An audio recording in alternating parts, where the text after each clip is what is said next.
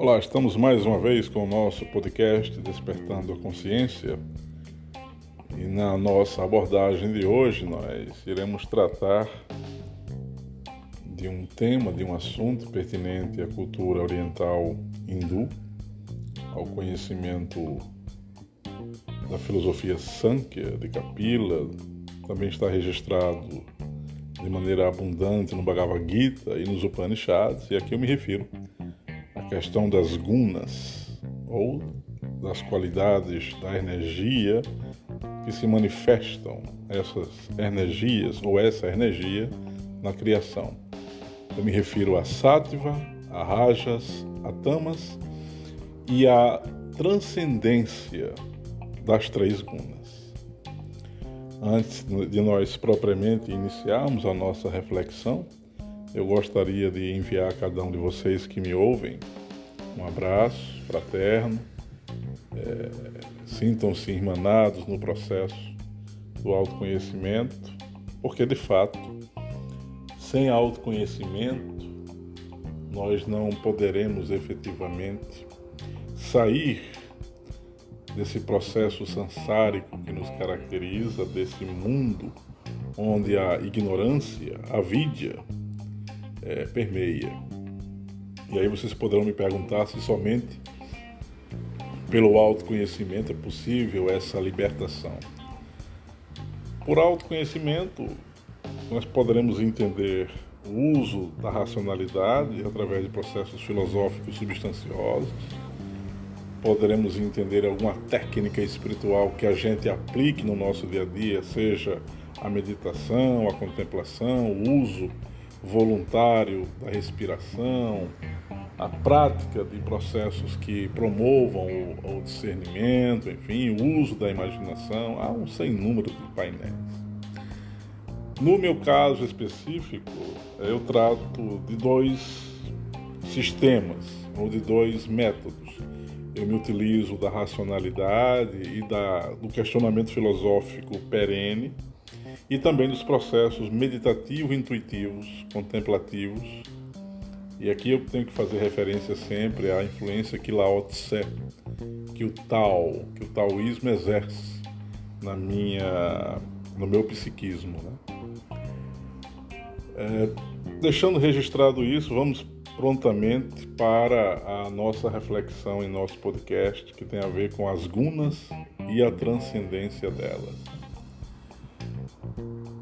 Antes de qualquer maior consideração, é imperioso que a gente observe que sátiva, rajas e tamas é, são três tipos de energia que permeia todo o universo.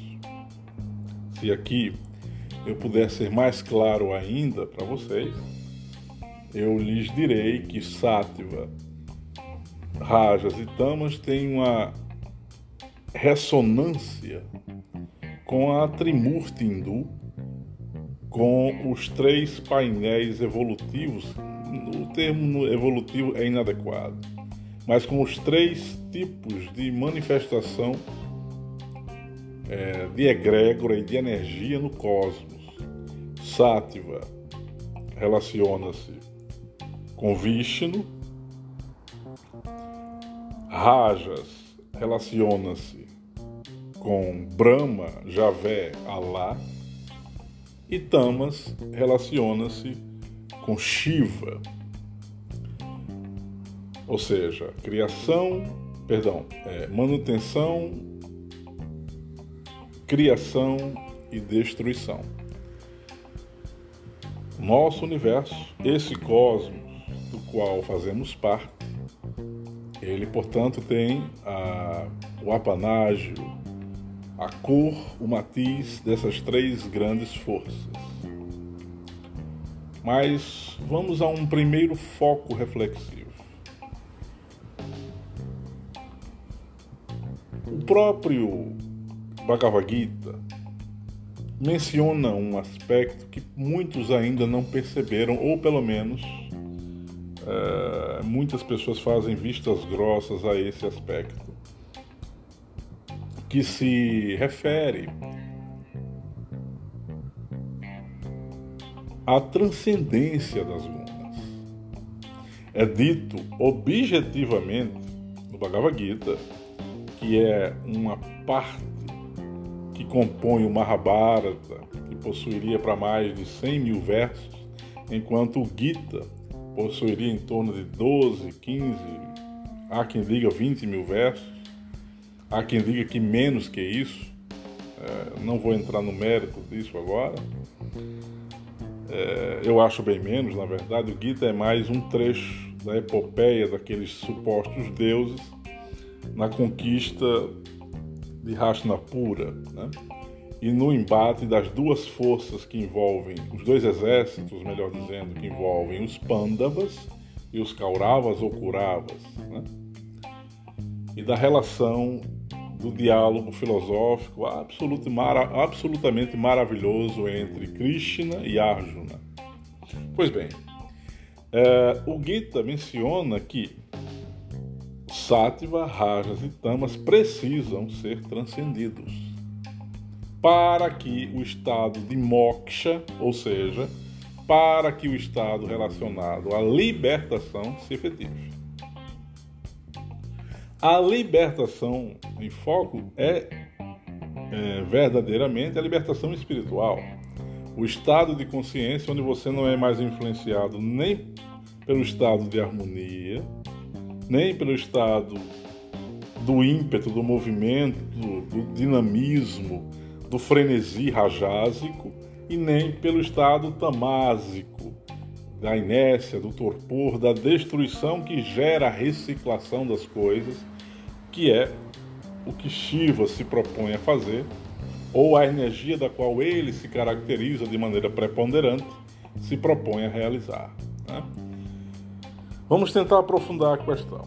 Se nós levarmos em conta que essas três energias elas surgiram nesse universo em função de um problema advindo de Rajas, que é a energia predominante de Javé ou de Brahma, ou seja, levando em conta as perspectivas gnósticas antigas, pramânicas, escritas no próprio Mahabharata, no Ramayana, levando em consideração aquilo que se fala hoje, nos tempos modernos, com aquilo que está sendo denominado de revelação cósmica, o universo, na sua gênese, através do seu suposto criador ou do seu criador, teve um problema operacional no momento da emanação da sua energia kundalínica. Ao fazer isso, de maneira inadequada, por não conter a energia que ele estava sendo é, que ele estava sendo não, que ele estava projetando mentalmente para criar o universo, Brahma criou uma condição, é, uma relação absolutamente inadequada entre a realidade criada que se implodiu dentro do, do cômputo mental dele, dentro do parâmetro mental dele, e da manutenção desse tipo de existência, é, desse universo, com o fluxo do tempo. Aí o próprio Shiva entraria de forma a, a retesar a criação de Javé e Vishnu faria o papel de ligar os pontos da criação para dar tempo Shiva é, digamos assim, colocar um selo final, um prazo de validade para o universo, já que, em tese, a realidade universal não deveria ter sido expressa, por justamente não haver condições em Javé de poder criá-la, sendo advertido por outras hierarquias de supostas divindades ou de divindades superiores a ele mesmo. As gunas precisam ser transcendidas porque o universo ele é absolutamente inadequado à existência. Nós, humanos, que somos dotados de uma condição emocional psíquica superior e também dotados de uma condição racional complexa, além de outras humanidades que existem por aí, mas parece que a humanidade que vive na Terra é a mais habilitada a isso até o momento, nós teríamos a condição de não somente transcender as gunas, como também ofertar ao universo a devida finalização do seu processo, né? ou uma condição mais propícia para que esse universo tenha um final, entre aspas, harmônico. Mas qual é a questão objetiva? Quando você observa, e aqui eu estou falando mais especificamente das gunas e não simplesmente de Vishnu ou de Shiva ou de Javé, mas quando você observa o conceito que envolve Sattva, ou seja, Vishnu, que é harmonia, que é proporção adequada, que é relacionada a aspectos de plenitude, e lá no Gita se insinua até mesmo não se apegar a sátiva, ou seja, você não pode se apegar à harmonia, você não pode ter um condicionamento excessivo em relação a processos de plenitude. Isso nos causa, especialmente na visão ocidental, um certo choque é, consciencial. Mas espera aí, então a harmonia precisa ser é, é, é, superada na perspectiva que envolve o problema universal, exótico e singular advindo da mente de Javé, sim. Então quer dizer que a gente tem que ser desarmônico? Também não.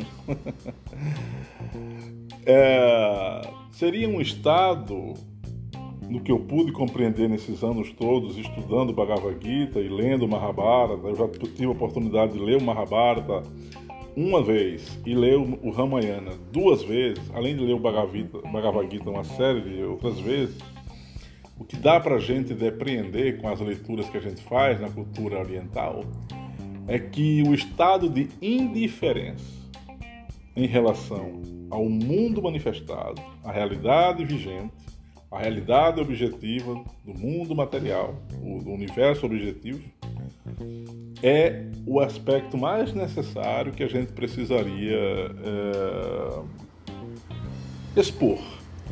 Mas aqui eu vou fazer uma volta no meu próprio pensamento e criticar justamente isso que eu estou dizendo.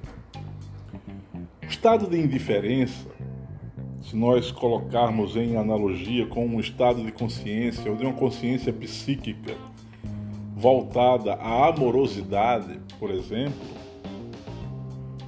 é algo insípido, é algo é, que não dá o tempero à existência. O amor, no sentido mais superlativo, implica uma atitude de altruísmo, implica uma atitude ética, implica uma atitude de pesquisa em relação à verdade, já que verdade e amor se alinham aquele que busca a verdade, não para estabelecê-la para os outros, mas para descobrir a partir de si mesmo os arcanos da vida, isso também é uma atitude voltada ao amor.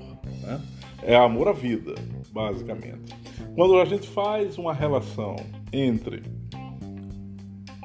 essa amorosidade consciente com essa indiferença que as doutrinas esotéricas hindus produzem ou expressam, a gente tende a ficar com a visão amorosa, porque de fato é a mais necessária. Se todos nós resolvêssemos é, atingir uma plenitude amorosa vibratória, no sentido de expressar mais amor para que a realidade se torne mais agradável, mais aprazível, é lógico que a realidade modificar-se-á de um modo maravilhoso, de uma maneira maravilhosa. Então, é, eu particularmente acho que, mesmo que a indiferença seja necessária para anular as gunas, sattva, rajas e tamas, e portanto transcender o universo, um núcleo um núcleo consciencial, um núcleo psíquico voltado à amorosidade não pode ser desprezado. Né?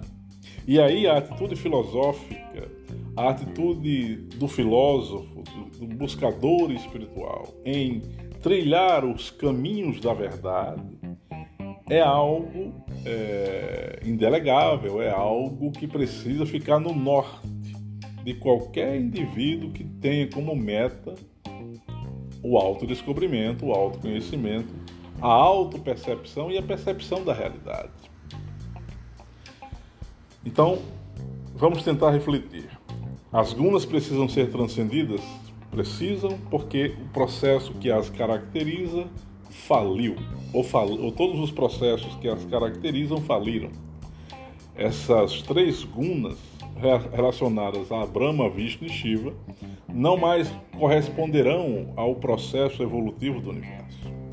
Ainda que, dentro do conhecimento espiritual, a harmonia, a atividade e o torpor ou a destruição sejam o cinete energético até o último milésimo de segundo do universo. Mas o que implica, o que está implícito, melhor dizendo, na mensagem espiritual do Gita, se aquilo tiver ressonância, é que cada um de nós, capacitados e equipados com uma mônada espiritual, precisamos superar qualquer tipo de vínculo com o universo. Mesmo os estados de plenitude, mesmo os estados de intensa atividade, mesmo a necessidade de destruir algo para reconstruir outra coisa, tudo isso aqui precisa ser devidamente é, superado. Eu não consigo achar um outro termo. Em, em associação a esse aspecto, é absolutamente cabível a qualquer indivíduo que busque a sua alforria espiritual desenvolver algum tipo de amorosidade consciente. E o tipo de amor não é emocional, ele é ético. Ele é baseado numa racionalidade numa, e numa lucidez é, que não podem ser desfiguradas. Penso que se um indivíduo, ou se um grupo de indivíduos desenvolver esse binômio indiferença e amorosidade, parece contraditório, né? Mas na verdade, quando você atinge um grau de desapego que não gera mais ressonância no seu psiquismo em relação às coisas que acontecem é, no mundo, e aqui é preciso ser bem honesto. A afetação ela vai sempre existir. Administrar os efeitos da afetação cabe a cada um de nós. Portanto, o descondicionamento daquilo que nos afeta tem que ser um processo recorrente e frequente. Ou seja, todos os dias teremos que fazer escolhas baseadas não na influência excessiva de uma emoção, de uma sensação, de uma identificação com alguém, com uma ideologia. Nós temos que nos afastar disso progressivamente, mantendo um certo zelo por nossa condição psíquica e, ao mesmo tempo, gerar uma atitude ética que seja suave, seja leve, seja capaz de gerar uma sintonia fina com a essência profunda que nos rege, que é de fato a nossa mônada eterna. Né? Mas isso não é um trabalho para poucas vidas, mas várias existências e isso é um trabalho que precisa ser iniciado. E iniciado de um modo consciente, sabendo que o tipo de existência que alguém escolhe a se desapegar constantemente das coisas é um tipo de existência eivado de riscos, de dissabores, de incompreensões, porque as pessoas não compreendem quando alguém age de forma desapegada tratam-na como sendo alguém muito frio, e de fato a gente acaba se tornando frio mesmo, mas é um tipo de frieza baseado na maturidade e não na entrega excessiva de qualquer emoção. As emoções, elas realmente se tornam um obstáculo sob a perspectiva evolutiva porque elas impedem o desenvolvimento da nossa racionalidade e também do uso consciente da nossa vontade. Esses aspectos aqui, eles precisam ser considerados. Portanto, superar as gunas, sattva, rajas e tamas, é mais do que urgente. Transcendê-las através da, do desapego, da indiferença e de uma de um isolamento psíquico interior é, são aspectos fundamentais, ou é algo fundamental a ser feito. Vamos então para a prática. Todos os dias, ao fazer sempre as mesmas coisas, no dia seguinte, faça de um modo diferente. Todos os dias, escolha algo que você gosta e não faça.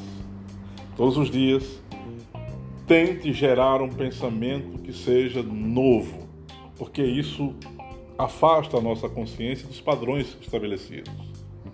E os padrões estabelecidos estão sempre ligados a você criar algo, a você manter algo e a você destruir. É preciso ter ousadia intelectual, consciencial e uma ousadia existencial para realizar esses, esses exercícios. Eu estou falando aqui de uma maneira muito simplória e também muito genérica. Eu penso que cada um poderá eleger um método, um sistema que lhe seja útil nesse desbravar, nesse processo de desconexão dos aspectos ilusórios do universo. O universo é um construto holográfico ilusório. Nossas consciências, não. Nossos corpos são um construto holográfico transitório ilusório. O universo, o mundo posto, é um grande cenário, é um palco ilusório, é uma, é uma realidade holográfica que não existe de fato. O que em tese existe é a nossa consciência gerando uma, uma relação com o mundo dos fenômenos, com o mundo dos objetos, com o mundo exterior. Quando nós nos damos conta da relação entre essas duas condições, mundo interior, mundo exterior, e nos desidentificamos desse aspecto dual, a nossa consciência ela viaja entre aspas para além das gunas Sátiva, Rajas e Tamas. Portanto, peço-lhes é, encarecidamente que reflitam as palavras que aqui foram ditas, não aceitem nada do que eu aqui falei como sendo inquestionável é, e também busquem pesquisar sobre esse tipo de assunto. 20 minutos, 30 minutos de áudio sobre as gunas não são suficientes para expressar todo o painel informativo, todo o conteúdo que se refere a, esses, a esse tipo de tema. Quais, quaisquer temas que, que visem a tratar da realidade do universo, da origem do universo, sobre o futuro da raça humana, sobre livre-arbítrio e determinismo, bababá, bababá. É, isso tem que ser feito com uma extensão temporal maior. Eu aqui apenas lanço, através do podcast, algumas reflexões que possam é, ser caracterizadas como uh, o ponto de partida para desenvolvermos os temas, e não necessariamente para dar por concluídos os mesmos. Eu aprendi ao longo de 20 anos, ao lado de vários amigos, grandes amigos, que a gente não pode é, dar por concluído aquilo que a gente ainda não sabe. A gente precisa primeiro compreender para depois gerar algum tipo de noção sobre as coisas e não aceitar de forma uh, dogmática qualquer tipo de tema. Né? As gunas, sátiva, rajas e tamas, elas são funcionais no universo, mas elas são produto do problema, elas são o efeito, a resultante de um problema é, gerado na mente do Criador. A pergunta que se pode fazer antes de terminar aqui o nosso podcast: as gunas existem ou existiriam independentemente da existência do nosso universo ou do problema de Javé? No conhecimento ortodoxo oriental hindu, eles dizem que essas gunas são arquétipos, que elas existiriam independentemente de qualquer coisa. Numa noção mais filosófica e levando em conta a perspectiva do problema da deidade, que está registrado em várias páginas do conhecimento esotérico do mundo, essas gunas, repito, elas só surgem porque houve uma grande falha no início do universo. Um problema operacional na mente daquele que emanou essa realidade universal.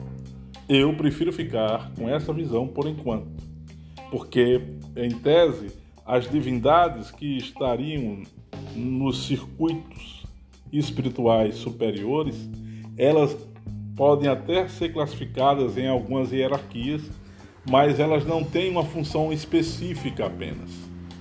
O conhecimento do Bhagavad Gita diz que cada uma delas teria uma função específica, o que eu acho que não corresponderia em tese à realidade dos fatos, mas é apenas uma perspectiva da qual eu me vejo é, imbuído. No mais, agradeço-lhes pela atenção e que, repito, não levem como uma verdade inquestionável, busquem pesquisar, se aprofundar, criticar esse e qualquer outro tema que tenha um valor é, filosófico, seja evado de um conteúdo filosófico, e isso se assume com vários aspectos, né? desde assuntos espirituais a temas políticos, a temas éticos, enfim.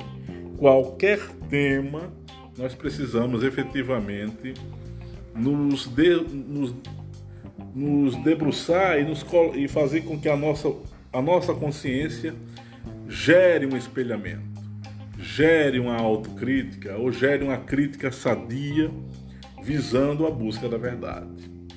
Né? Um abraço em cada um de vocês, fraterno e amigo, e em outro momento nós retornaremos com o nosso Despertando a Consciência.